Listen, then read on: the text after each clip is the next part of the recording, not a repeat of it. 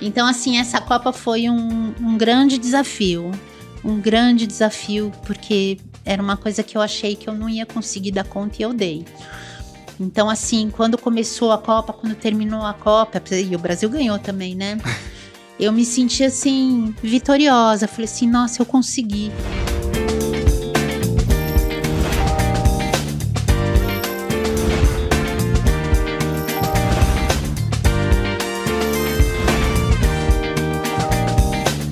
E olha, hoje eu tô recebendo aqui a Cris Freitas, que tem muita experiência com jornalismo esportivo, que é inclusive uma área que eu não entendo nada, principalmente futebol. Você já viu comentando alguma coisa de futebol aqui no canal?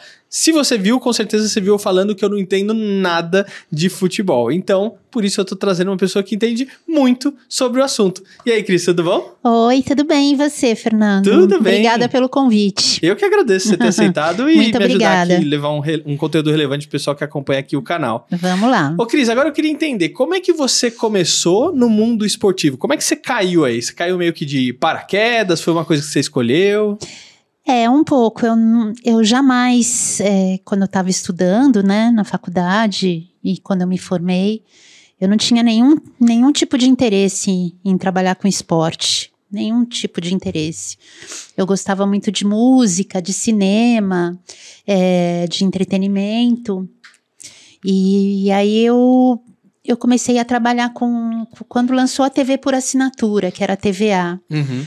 E aí eu trabalhava com, a- com programação de filmes, que eu sempre gostei bastante de cinema. Trabalhei um tempo com isso, depois saí, depois fiz um pouco de produção comercial. Até que uma amiga minha eh, falou que estava lançando TVA Esportes, que eles iam transmitir alguns torneios de futebol. E aí ela perguntou se eu queria trabalhar lá como coordenadora de produção. E na época eu tava freelancer, assim, fazia um trabalhinho aqui, outro ali. E eu tava querendo muito morar sozinha. E ter um, um trabalho fixo, né? Pra mim era importante pra quem né, tá começando, quer morar sozinha. É, não dá, né? Então, e era registrado, tudo direitinho, CLT. Aí eu topei, né? E, e comecei a trabalhar com, com esporte, na TVA Esportes, né? E, e assim, vou te dizer que nos primeiros anos eu me arrependi. Por que, que você se arrependeu? Porque é, era um ambiente muito machista, né? Muito machista. Agora melhorou muito. Uhum. Mas assim, 80% da equipe era homem. Isso em que ano, mais ou menos? Isso foi em 94, É, quando eu entrei é lá. outra época. Né? Uma outra época. E. E assim, o, o jornalista esportivo, ele. Ele é muito desencanado, ele é muito despojado, fala muito palavrão, é, eles bebiam muito. E eu achava estranho, né? Essa coisa assim, porque eu não falava muito palavrão, não que eu fosse uma pessoa certinha, né? Mas me assustava, me espantava a quantidade de palavrões que aqueles jornalistas falavam. Me irritava até. Mas tudo bem, fui indo, fui indo, meio assim, insatisfeita, porque, ah, eu quero trabalhar com outra área, não quero exatamente futebol, né? Mas aquele emprego para mim, aquele trabalho era minha independência, porque eu conseguia morar sozinha, eu conseguia me bancar.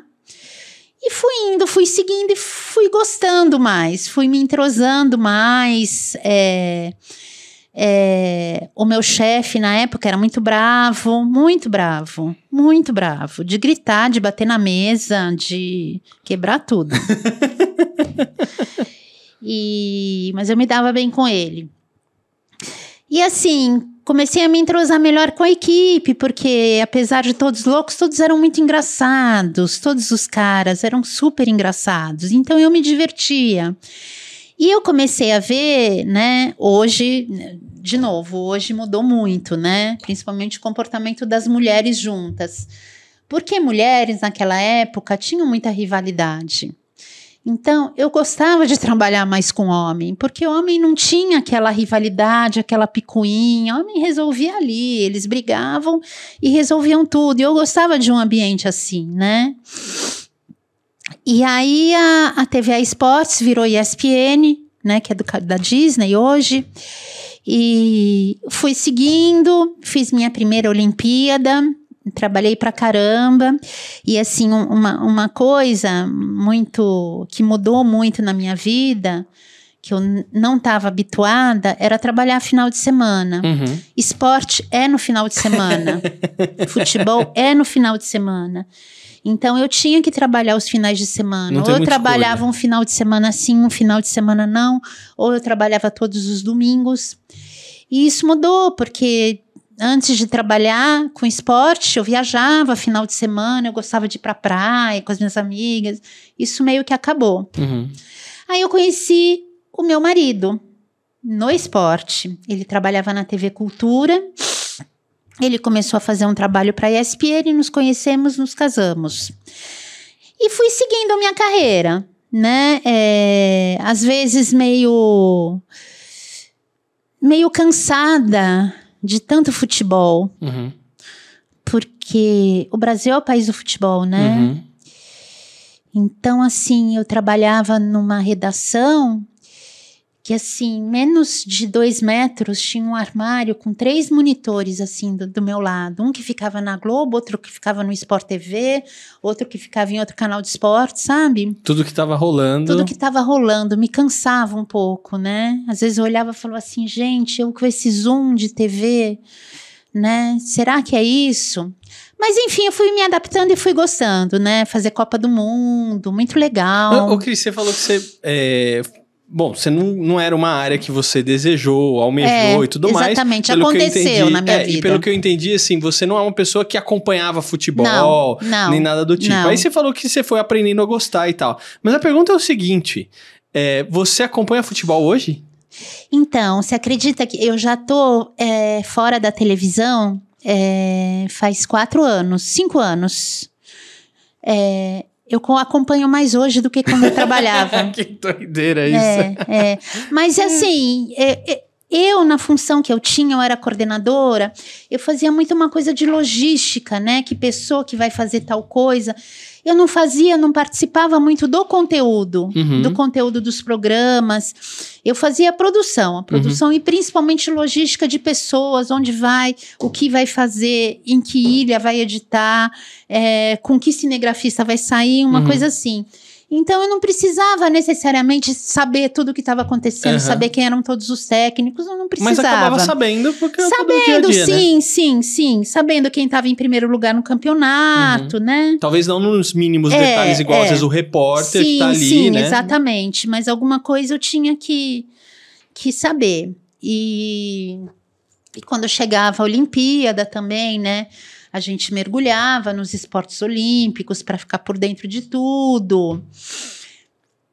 E aí, assim, eu trabalhava com muita gente, né? Com muita gente. E eu comecei a ter, a ser classificada, assim, né? Pela chefia, por todos que trabalhavam comigo, como uma pessoa que sabia lidar com pessoas, né? Que sabia conversar, que sabia ouvir, que não era estourada, que sabia coordenar bem e sabia fazer uma gestão boa de pessoas, Uhum. né? E aí eu, né, vi que eu tinha mesmo essa aptidão. Aí eu comecei a trabalhar bastante com o elenco do canal, né? É, então, assim, por exemplo, quando tinha Olimpíada, eu era responsável pela contratação de todos os comentaristas olímpicos. Ah, que legal. Desde o comentarista de badminton até o de tênis de mesa, de salto em altura, Pô, mas de é muita atletismo. coisa. Era. Mas era um trabalho que a gente começava a fazer um Putz, ano antes. grila, meu. Esse deve um ser um ano trabalho antes, infernal, era assim, meu. 40 comentaristas, mas um Você ano tá antes a gente já louco. começava a mexer, a entrar em contato. Nem me pagando faria é. isso. E, e aí eu fui ficando expert nessa coisa de contratação e não sei o quê. E comecei a entrar mais nesse mundo de gestão de elenco. Aham. Aí resolvi fazer uma MBA em gestão de, de, de pessoas, que foi legal também. E, E aí os meus chefes foram me, me, me colocando assim. Foram, foi um processo lento para cuidar do elenco, para cuidar do elenco. Né? Então, você contrata fulano, aí vem um cara que quer, quer ser narrador, conversa com ele, vê quais são as ambições dele, o que ele quer, marca um teste, não sei o quê. E eu comecei a fazer isso de leve. Aí eu, eu comecei a ser a pessoa que cuidava do elenco. E na ESPN, e elenco, em outros lugares também, é chamada de talent, em inglês, né? Talento, talents, uhum. né? Aí fui cuidando, e, e, e, além de cuidar do elenco, eu fazia toda a logística de produção também, uhum. né? E aí começaram a me colocar para cuidar dos contratos também, de elenco. Então eu tive. Porque que... eles acharam que você fazia pouca coisa, obviamente, né? Sim, né? Aí isso assim, é, é. a Cris tem pouca coisa. É. Vamos botar para fazer um contrato é, também, é. né? Mas foi interessante porque eu aprendi essa parte jurídica, porque o elenco de um canal é, não era contratado CLT, era contratado é contratado PJ. PJ. Uhum. Agora está mudando isso. Eles estão seletizando mas era contratado como PJ, então tinha o contrato, as exigências do contrato, se tinha multa no contrato, se não tinha, o que, que o contrato permitia para o talento fazer fora da emissora. Então eu comecei a cuidar disso, né? E aí eu fiquei tão envolvida nisso que eu acabei saindo da produção, né? E fiquei cuidando só de gestão de elenco e contratos. Aí me mandaram para os Estados Unidos para eu conhecer como, como a ESPN gringa, né? Trabalhava lá? Trabalhava lá com, com talentos, com contratos. Aí eu. Que a ideia era aplicar um padrão sim, aqui, né? Sim, sim. E assim, é, trabalhar com elenco é você lidar com vaidades, né? Então, assim, era um pouco. É difícil, é difícil, é difícil. Não é todo mundo que tem saco, não. Ô, ô Cris, agora você comentou que você. É... Bom, você fez cinco Copas do Mundo e você participou de seis Olimpíadas sim, nesse, sim, nessa sim, sua trajetória toda, né? Sim. Qual foi o mais desafiador? Das Copas e das Olimpíadas? É. A da Coreia e do Japão, de 2002. Sério? Por causa do horário?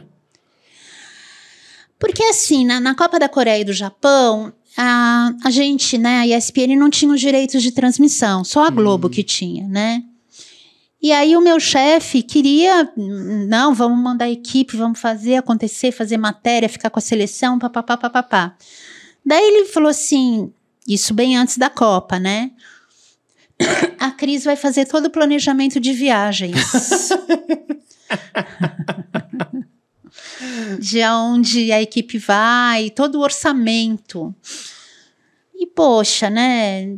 É, vou assim comparar, né? A Coreia com a Alemanha. A Alemanha, os nomes, você tem, ah, o jogo do Brasil vai ser em Munique, o jogo de não sei o que vai ser em Frankfurt, é, em Berlim. Agora a Coreia, não conhecia nada. nada, nada. E, e aí eu eu lembro que quando eu comecei, eu peguei aquilo, eu fiquei muito insegura, muito insegura, muito. Eu falei, eu não vou dar conta, eu não vou, não vou, não vou. Mas aí eu comecei fazendo, foi um grande desafio para mim, fazendo, fazendo, fui me familiarizando, fui estudando a tabela da Copa do Mundo, para onde a seleção brasileira ia jogar, quais eram os adversários da seleção, e nossa, e aí deu certo. ô, ô, Cris, você sabe que você poderia ser uma excelente professora de geografia, né? Ah, será? Porque que não. É, esse Só negócio que você aprendeu é, dos nomes da cidade, é, porque assim, a gente tá é, falando de Coreia e é, Japão, mas é, fora as outras, né? É. Então, assim, essa Copa foi um, um grande desafio. Um grande desafio, porque era uma coisa que eu achei que eu não ia conseguir dar conta e eu dei. Então, assim, quando começou a Copa, quando terminou a Copa, e o Brasil ganhou também, né? Eu me senti assim, vitoriosa. Falei assim, nossa, eu consegui. Eu consegui uma coisa que eu achei que eu não que não fosse rolar. Não ia dar conta. Que eu ia jogar a toalha, uhum. né? Eu consegui, deu certo. Então, esse foi o grande desafio. E o outro desafio foi a primeira Olimpíada, né? Uhum. Que foi a de, quando eu trabalhava lá, a de Atlanta, que foi em 96. Uhum. Que também era aquela coisa de contratar, tratar comentarista, só que eu tive pouco tempo para fazer. Eu não sabia, enfim, né? Não tinha Tava prática ainda. não tinha é. prática. Uma coisa é você fazer a primeira Olimpíada, outra coisa é, a sexta, é, né? É. E aí, e, e aí foi indo assim, né? E, e quando chegava esses grandes eventos, Copa, Olimpíada, era muito compensador, era bem legal. Cris, e aí, é- nesses grandes eventos, eu sempre cuidava do elenco. Muito bom. É, Muita coisa. é, bastante. Ô, Cris, como a gente tá falando de Copa do Mundo, Hum. quero chamar aqui o Thiago Berrache, que ele é um especialista de Copa do Mundo Hum. e ele sempre tá trazendo aí algum fato histórico ou uma curiosidade Aham. sobre Copa. Vai aí, Thiago! Bom, nós sabemos que o Brasil não ganhou a última Copa do Mundo, perdeu no Catar em 2022. Agora, você está preocupado com a falta de títulos da seleção brasileira em Copas do Mundo? Pois é, se o Brasil não ganhar a próxima Copa em 2026, vai ser a maior fila em mundiais da história da seleção brasileira. Pois é, a gente tem que lembrar que a primeira Copa foi disputada em 1930 no Uruguai. O primeiro título do Brasil foi 28 anos depois, em 1958.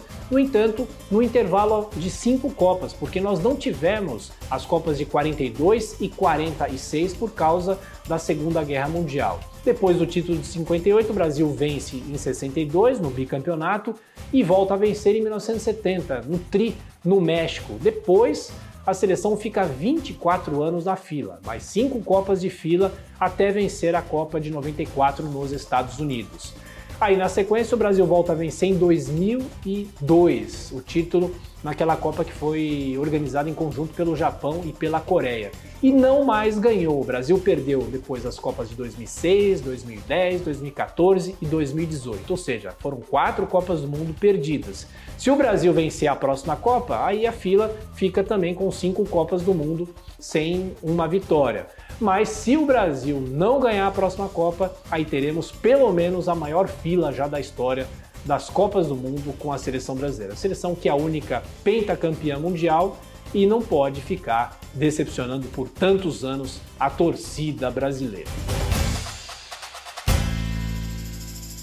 Muito bom, Thiago, obrigado. E ó, você também pode acompanhar é, o conteúdo do Thiago, né, falando sobre as Copas do Mundo, nos livros dele. Ele tem a biografia das Copas, onde ele fala sobre todas as Copas do Mundo, e ele tem a trilogia aí, os- as três primeiras vezes que o Brasil foi campeão da Copa do Mundo. E ele está escrevendo o terceiro, o quarto livro agora, falando do Tetra, né, quando o Brasil conquista aí a taça do Tetra. Então, digita aí no Google Thiago Berrache, Copa do Mundo, vai aparecer os livros para você conseguir continuar acompanhando aí o material.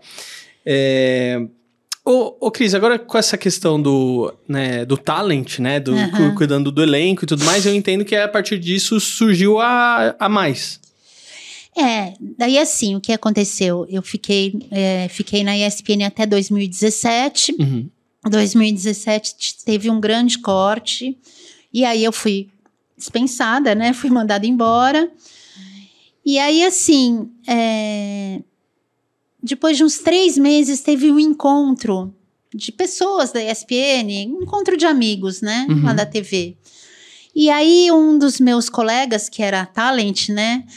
Falou assim: Cris, por que, que você não abre um negócio para agenciar a gente, para a gente fazer trabalho fora daqui. É tão bom fazer umas coisinhas fora, não sei o quê. Aí eu falei, ah, pois é. Aí eu fui amadurecendo isso na minha cabeça, fui amadurecendo e falei, vou fazer. Aí eu montei a mais, né? Aí, é, como é, eu me dava super bem com todo o elenco da ESPN, né? Todo mundo topou que eu agenciasse. E peguei alguns de outras emissoras também, montei o site e comecei. Muita gente da ESPN me, me ajudou, muita gente, assim, sou super grata. Com mailing, com agências para eu entrar em contato. Os próprios talentos da ESPN também me deram muitas dicas, porque era um trabalho que eu, que eu desconhecia, né? Eu fiquei, eu fiquei 23 anos na ESPN, trabalhando no mundo corporativo. Aí, de repente, sair, montar um negócio e trabalhar por conta própria é meio, né? É outra dinâmica. né? outra dinâmica. E aí eu tenho uma prima também, né? É, que ela também faz agenciamento, só que ela faz mais voltado para atleta. Legal. É. E daí ela também me ajudou, falou assim, me deu meio o caminho das pedras. Você faz assim, assim, o cachê você tem que fazer uma tabela, papapá. Bom, várias pessoas me ajudaram e eu comecei. E aí fui indo, fui indo, é, fui começando a fazer trabalhos, muito, muita palestra eu fazia, né? Mestre de cerimônia. É, e aí veio a pandemia. Aí não, não podia mais fazer evento, É, né? aí ferrou todo mundo. Ferrou tudo. Aí as pessoas ficavam me procurando para fazer live, né? Uhum. Todo mundo é, me procurava, assim, muitos jornalistas, é, é, muitos influenciadores. Ah, quero fazer live com o Trajano, quero fazer live com fulano. Aí eu armava tudo, ninguém ganhava nada. Mas. Tava enfim, aparecendo, né? Tava aparecendo e, e era o que tinha, assim, né? De, era bom você fazer alguma coisa, né? Foi diminuindo a pandemia, foi voltando o trabalho. E aí é isso que eu sigo. Eu sigo com a mais, eu faço muito frila também. Frila de produção e pesquisa para Que legal. agência. Sempre relacionado a esporte, sempre. Que legal, que legal. Né? Então, é, fiz agora uma grande para a Copa do Mundo de futebol feminino, que foi super legal. E vou seguindo com o meu agenciamento. Ô, ô, Cris, agora você trouxe essa questão, né, que o pessoal começou a te ver como uma ponte essencial, se não fundamental, é, entre, né, a empresa Agência. e, a, é, e o jornalista, ou o radialista, Ah, sim, ou sim. entre a emissora e essa pessoa. Sim. Então você fez uma ponte muito bem e o pessoal entendeu. É, é quase que o RH ali do, É. da, né, do departamento todo para fazer isso daí, né? E a Maísa me comentou, falou assim, Fernando, a Cris é uma pessoa muito doce, ela é muito É. gente boa, e ela é muito tranquila. E ela, É. quando tem alguma, um problema, ela vem com aquela coisa assim, não, olha, mas é o jeito da pessoa e tal. E É. você contorna toda a situação É. Eu amenizar tudo, pra tudo ficar uma coisa mais fazer isso. tranquila, né? É. Como que você faz isso? Nossa, boa pergunta. Porque tem gente que é uma coisa, mas você des- Ai, é, que tem por isso, você desenvolveu, como é que foi? É, eu desenvolvi também porque, assim, nesses 23 anos trabalhando na ESPN com produção, eu resolvia muito o abacaxi.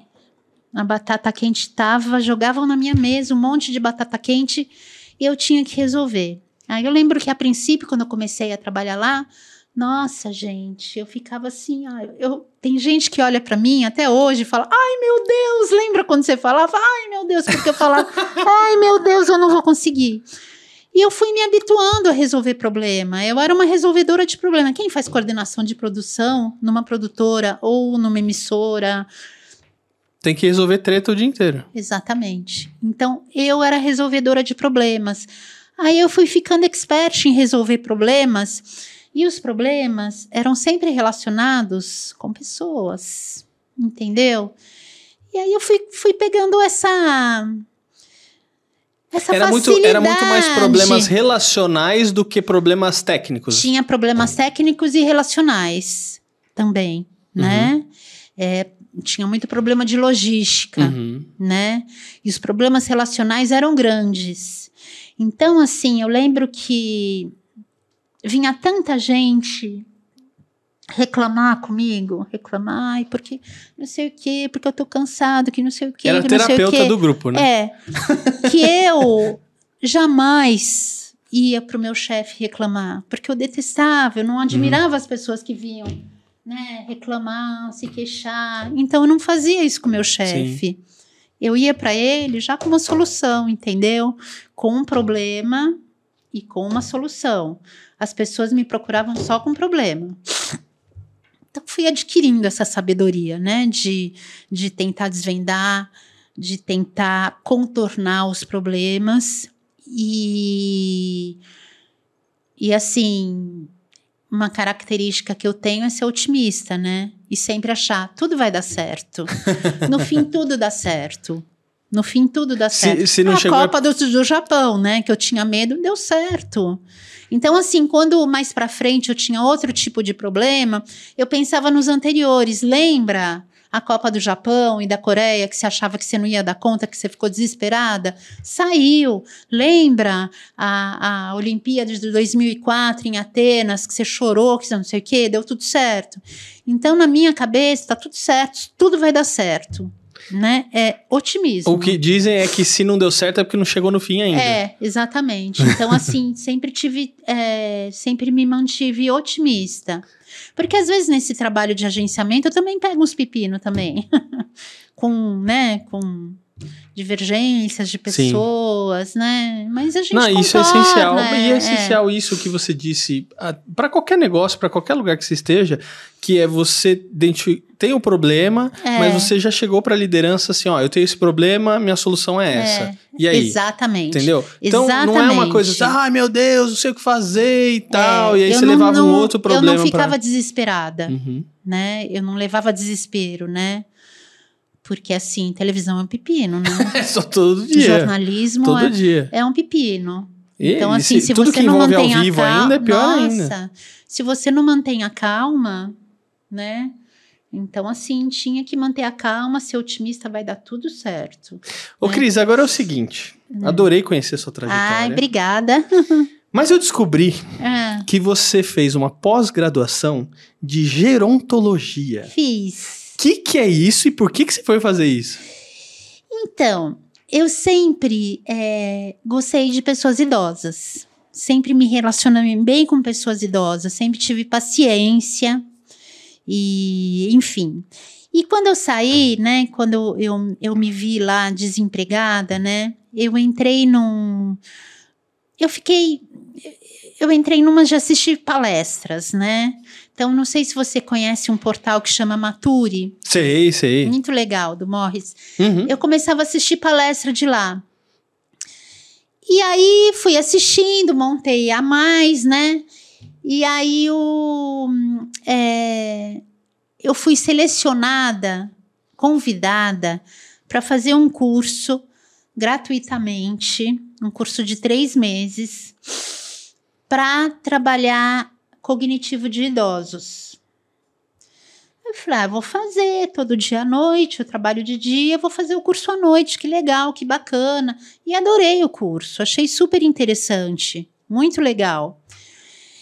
E aí veio a pandemia.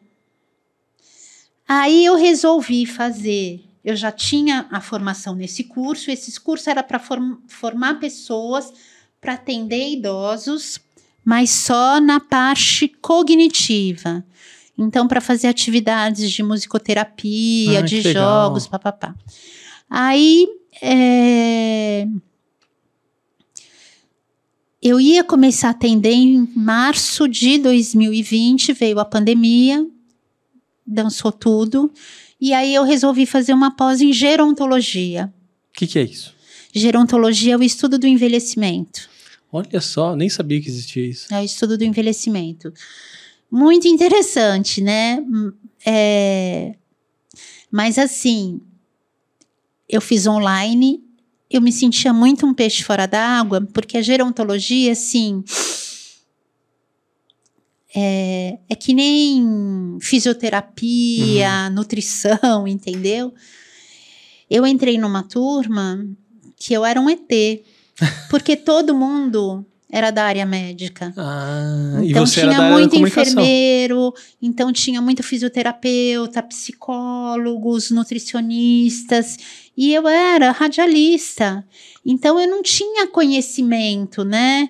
Então eu lembro que nas aulas ele falou assim: ah, porque os, os é, MI, né? Eu falava, caralho, o que, que é MI? Membros inferiores. Putz, você teve que estudar o dobro do que a galera Exatamente, que já eu não lá, né? sabia, não entendia a linguagem. Uhum. Tive que estudar, tive que aprender algumas coisas. Mas foi super legal. Foi super legal ter feito. é, conheci pessoas mesmo, porque aí quando começou aquele, aquele mundinho online, né? Foi muito interessante. Trabalho com isso ainda. Atendo um idoso por semana. Antes eu atendia três, atendo um agora. E, E assim, é, idoso é uma profissão de futuro, né? Porque cada vez mais o Brasil vai. Ficando número- com cada vez mais É, gente idosa. e é um né? trabalho muito gratificante, porque é um trabalho de ajuda, né? Você vai lá na casa do idoso. E, e durante a pandemia, eu atendia eles Caraca. conversando no telefone, contando coisas, falava para o idoso me contar como foi o casamento dele, qual a melhor viagem que ele já fez na vida. Eu jogava stop Olha que legal. pelo telefone, tinha uns que eu atendia online. Que legal. Foi bem legal. Eu fiz, conversei com É bastante quase uma idoso. terapia ocupacional? É, mais ou menos. Mais ou menos. Que legal, Cris. Só que assim, é, eu não tenho formação médica, né? Uhum. Foi bem legal. Eu gosto. Cris, pra gente fechar, se te convidar, te- se te convidassem novamente pra uma Copa do Mundo ou pra uma Olimpíada, você vai? Claro. claro. Não pensou duas vezes, hein, gente? É, Ó, na claro. lata, claro, tô pronta aí, vamos embora, né? trabalhar pra caralho. trabalhar muito. Ó, se você, vamos fazer um combinado, se você for, na próxima você me chama, tá bom? Chamo, claro. Cris, obrigado por você ter vindo, obrigada a muito você, legal. gostei muito. Muito Obrigadão. obrigada. E ó, Obrigada. se você nos acompanhou até aqui, não esquece de deixar o seu like, o seu comentário, se inscrever no canal e ó, acompanhar também a agência Mais. Qual que é o site? É Mais? www.maisac, que é mais agenciamento e comunicação.com.br. Tá, é Mais, é escreve o Mais mesmo, tá? M-A-I-S-A-C.com.br. Acesse o site, vai conhecer um pouquinho mais. Vejo você no próximo episódio. Tchau.